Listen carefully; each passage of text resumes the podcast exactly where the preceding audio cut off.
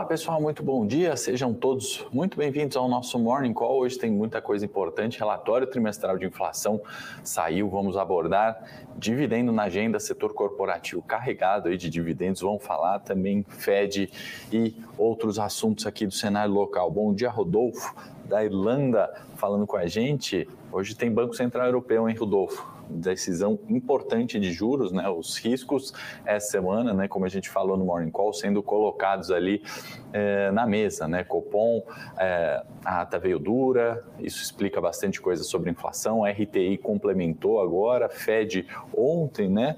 Bom dia, Paloma. E vamos começar então pelo Fed, né? Ontem, que movimentou os mercados, de fato, os mercados gostaram ali do comunicado, né? O, o Jerome Powell, presidente do Fed, que anunciou três subidas de juros para 2022, né? E comentou uma frase interessante, né? Se o PIB enfraquecer, poderia atrasar o tapering, né? Que é esse processo de uh, recompra de ativos. Né? O que acontece é que a previsão de PIB lá né, foi revisada para cima, né? um aumento uh, que veio de 3,8 para 4, né? então os mercados se animaram, reflexo disso uh, no Oriente, né? a gente observou Xangai fechando no positivo, 0,75, referência ali do mercado chinês, e Nikkei também subindo forte 2,13. Isso se estende hoje pela manhã na Europa, né? Tudo no verdinho, o uh, Eurostock subindo aí quase 2%, 1,8%, as bolsas todas europeias em alta, assim como o petróleo,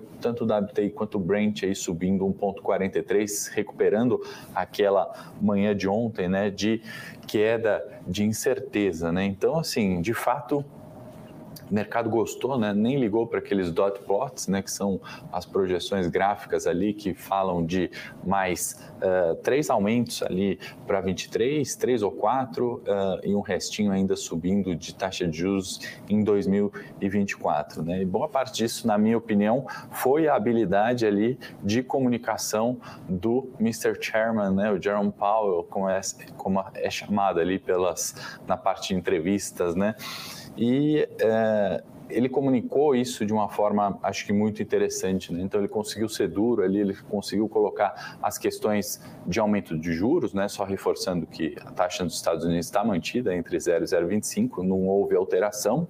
O processo de recompra foi retirado ali em grande parte naquilo que era esperado pelo consenso, né? então nisso uh, não teve novidade, né? mas ele colocou foi claro, né, dizendo que a alta é, do juro não ocorre é, antes de encerrar o tapering. Né? Então ele deixou isso bem claro, já tinha feito outros comunicados de, do, do, tipo, né? a diferença entre tirar os estímulos e subjuros, né? isso tem é, a sua diferença e eu acho que o mercado acabou gostando disso. Né? Foi um comentário, ao meu ver, ali um mix de ser agressivo em subjuros e, e atestar o problema da inflação que vem ali forte nos Estados Unidos, 6,8, 6,7 esse ano, uh, então ele contrabalanceava com essas frases. Outras, outra frase interessante que eu achei que ele colocou e fez os mercados subirem, e, e acho que vamos ter um reflexo disso hoje também, né, que ele falou que para subir juro antes de março teria que acelerar o tapering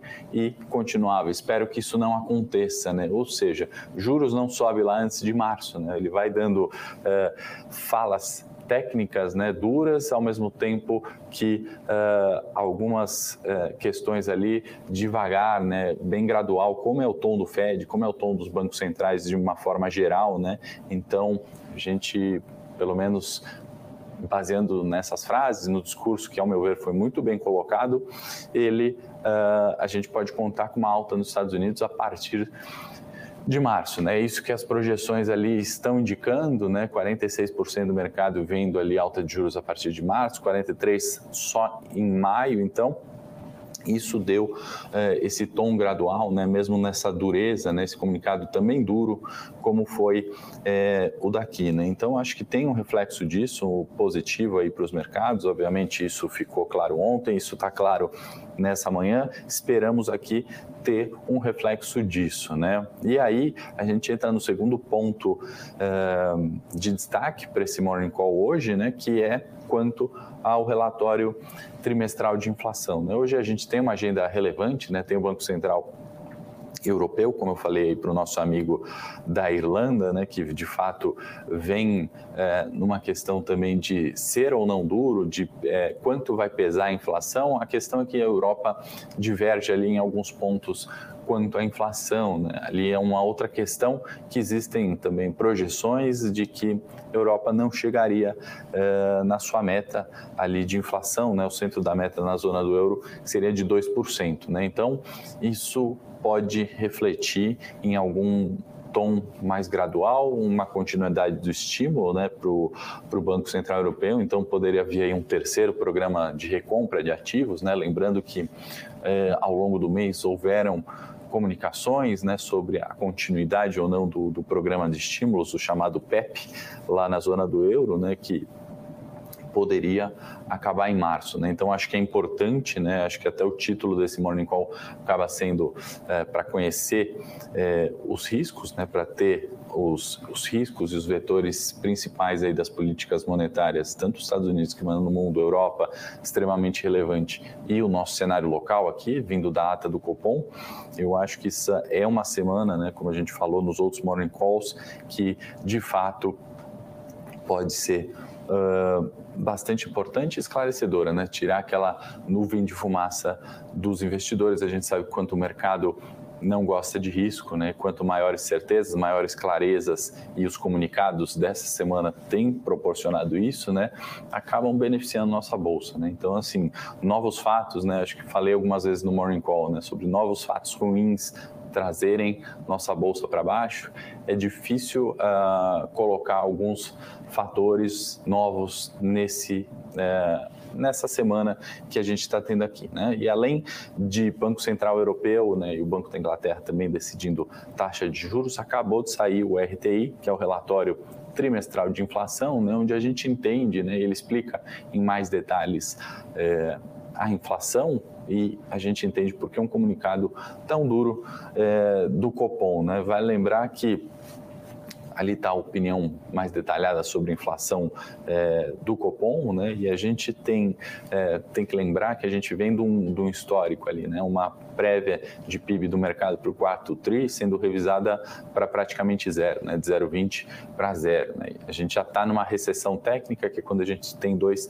períodos seguidos de decréscimo no PIB, e a gente vem ali de uma queda né, do IBCBR, a gente comunicou dado importante na agenda, né, IBCBR é, é, em queda de 0,4. Isso afetou bastante os mercados, assim como produção industrial, vendas no varejo 0,6 e 0,9 de queda, né? Então, assim, de fato, é um cenário muito ruim, né? Contra em contrapartida, a gente teve um, um, uma divulgação de resultados do terceiro TRI excelente. Né? Fiz um levantamento de 288 empresas, já excluindo financeiras, Vale, Petrobras, para não distorcer a amostra. Né? O lucro dessas empresas 140% maior do que igual período de 2020, né? E vamos falar, poxa, mas é a questão de é, pandemia, né? Na verdade, se a gente comparar esse lucro igual período com 2019, esse lucro dessas 288 empresas foi de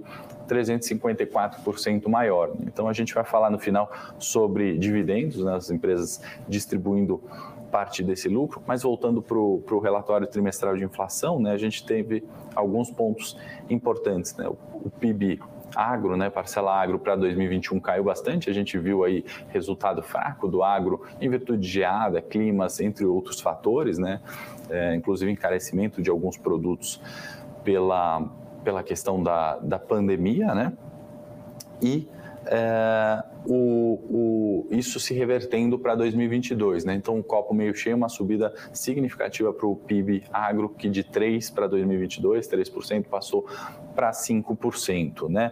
Uh, não é tão positivo assim para o PIB no geral, né? uma revisão de 4,7% anterior para 4,4% em 2021 e uh, para 22 revisado de 2,1% né, do relatório trimestral de inflação para 1%. Então, é crescimento porém é, um pouco abaixo da previsão anterior do RTI. Lembrando que o Focus está um pouco mais pessimista, né? o Focus que é aquele consenso de mercado, estima PIB 22 em 0,5. Né? Então, o RTI acho que traz é, esse balanço né, de quanto o Copom pode ser duro né, e aumentar taxa de juros, continuando aí a agressividade no aumento dos juros, né, sem matar a retomada econômica, né, ou se está bom dessa forma. Né? O relatório trimestral de inflação trouxe aí alguns pontos que justifica. Né? E como a gente falou de, é, de inflação né,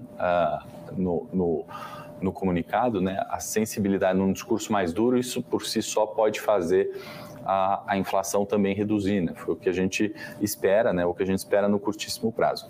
Inclusive, é, também eu destaquei uma, um, um, trecho interessante que eu acabei de ler aqui, né? O relatório trimestral de inflação acabou de sair, é, que o estouro do piso da meta em 24 a probabilidade de estouro em 24 seria de 21%. Né? Em contrapartida, o estouro do teto em 22 seria em 41%, ou seja, a gente tem ainda né, um acerto, né, um, um, desequilíbrio muito grande entre a inflação uh, desandar e correr muito, né, ou a gente subir taxa de juros e, uh, de fato, matar a atividade, a atividade econômica. Né? Então, é bastante importante a questão de hiato, né, de, de PIB, né, de, e atos de produto, perdão, questão um pouquinho mais técnica, mas uma diferença ali entre o nosso PIB corrente e o potencial, ou seja, quanto a gente poderia ter de PIB é, e quanto de fato a gente tem, né, quanto a demanda agregada está diferente da oferta agregada, isso ainda está longe, né, tem menos 1,8, né, ou seja, a gente ainda poderia é, estar melhor, né, estar crescendo em 1,8. Valeu, galera. É, vamos falar do. Vou pedir para a produção, na verdade, agora compartilhar nosso gráfico do Ibovespa, né, para a gente ver é, onde estamos, né? E de fato, aqueles 105 mil pontos aqui, né? Acho que até posso colocar esse segmento de reta aqui, né? Nos 105 mil pontos, que era esse pivôzinho de alta que a gente esperava. Ontem foi respeitado, né? O mercado ia muito mal, Fed fez uma recuperação ali global, então a gente ainda segue com os mesmos pontos, rompendo 107 mil pontos para cima, a gente pode buscar o 110 é a próxima resistência, estamos a 3% dali, um suporte relevante aqui no curtíssimo prazo é 1% e meio para baixo. No 105, abaixo do 105 a gente encontraria 102 mil pontos. No curto prazo é isso para o Ibovespa, pode voltar aqui para mim, produção. E uh, no cenário corporativo, para a gente encerrar, se não tiver aí mais perguntas, ou se tiverem perguntas, depois deixe nos comentários, a gente vai responder. Uh, tem uh, eh, JBS, né, BNDES anunciando ali a venda da sua participação, né, da, na, no negócio da família Batista, sua participação é de 24,5 cento, né, começa hoje e o próprio espera-se, né, obviamente que a maior compradora dessa parte vai ser a própria JBS, né? De dividendos, né, gigantes aí pagando dividendos, né? Tivemos Banco Pan, é, 261 mil em JCP, é, vai ficar ex no dia 22 do 12, vai pagar 0,21 é, centavos por ação. Né? O Fleury JCP de 0,09 por ação, esse um pouco mais tímido, fica ex no dia 22 de dezembro. TIM também pagou um dividendo, vai pagar um dividendo 0,23 por ação, ficando ex dia 21 do 12. Tem outras aí também menores, né? Se você quiser acompanhar, tem a minha série de dividendos, a gente coloca ali. Uh, das ações recomendadas, quais a gente, quanto pagar nos dividendos, qual que é o yield mensal, assim como é, estamos trazendo todo o Ibovespa ali em dividendos para vocês. Happy Vida e Notre Dame Intermédica, o CAD aprovou essa fusão ali sem é, sem restrição alguma, né? então isso positivo para o setor, né? também ainda dentro do setor é, a gente teve é, e Qualicorp né? indo na mesma toada, então o setor ali está bastante positivo, né? Bom, no mais era é, é, é, justamente isso que a gente tem que falar, né? Ressaltando, né? Essa, essa incerteza com inflação, essa esses comunicados mais duros, seja do Fed, seja do Copom aqui, vamos ver BCE, Banco Central Europeu, daqui a pouco, né, eles têm uh, o seu fator positivo, né, enxergando o copo meio cheio, que é conter a inflação. Né? Uma inflação dentro da meta é uma economia que funciona. E uma economia que funciona, os ativos uh, se valorizam, as pessoas conseguem consumir, crescer, e é isso que a gente busca. Né? Ontem eu destaco o setor de frigoríficos, por exemplo, que em questão dos embargos, né, que a gente até comentou no Morning Call na manhã de ontem, subiram muito. Né? Ontem mesmo, o setor de varejo, né, ainda mais com essa preocupação de inflação, recuperaram bastante do preço. Né? Então, é, nosso objetivo aqui, ainda como quanto investidores, é de fato enxergar essas oportunidades, né, entender os riscos e eu acho que essa semana tem colocado os riscos, né, e os, uh, os problemas econômicos que a gente enfrenta no mundo atual de maneira é, muito, é, muito clara né, para essa semana. Respondo as perguntas aí que não respondi aqui nos comentários depois, deixe suas perguntas e vamos nos falando. Bom dia a todos, bons negócios, até amanhã.